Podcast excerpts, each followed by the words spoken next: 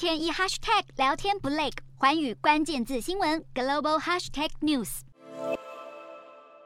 洪水将巴基斯坦人口最稠密的旁遮普省淹成汪洋世界，几乎所有房屋都无一幸免。欧洲与中国多个地区怎么样也盼不到老天下雨，但巴基斯坦各地却因为雨季降下破纪录豪雨，酿成严重灾情。自从六月以来，已经造成超过九百人丧命，超过三千万人受影响。巴基斯坦政府已经宣布国家进入紧急状态。巴国的气候变迁部长雷曼表示，这是气候引发的末日级人道灾难。